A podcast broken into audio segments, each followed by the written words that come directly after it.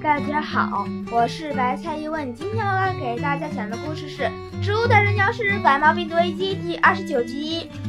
夕阳西下，倭瓜和高坚果还在那个大会堂里被隔离着。向日葵在搞什么？被海鸥僵尸弄出去了，还不放我们出去？哼！我早说了他不靠谱。喂，向日葵，为什么不来救我们呀？坚果大吼：“钥匙掉了，我去配钥匙呀！”他们三个都无语了。啊！我终于呼吸到了自由的空气！啊！我终于呼吸到了新鲜的空气！啊！我终于呼吸到了温暖的空气！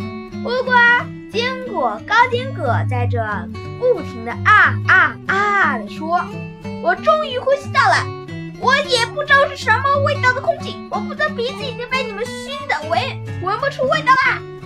向日葵在那边大吼：“其实别人呼吸到的都是被我们污染过的空气啊！照你照你的意思，为了不污染空气，咱们应该主动把自己关回去。不行，我受够了被监禁式的隔离了，不自由，我要命死。其实我的意思是。”应该把没有受到感染的植物赶进去，让它们也尝尝被隔离的味道。呃，谢谢你抽空对我进行谈判。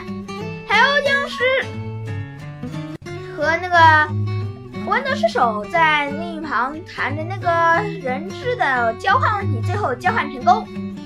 啊哈哈！虽然弹炮只能把那些植物换回来，没啥结果。谁说我没结果呀？什么意思？这就是结果！抗啊啊啊啊！抗的病感冒病毒攻击！哇啊啊啊！我不要变成蓝精灵啦！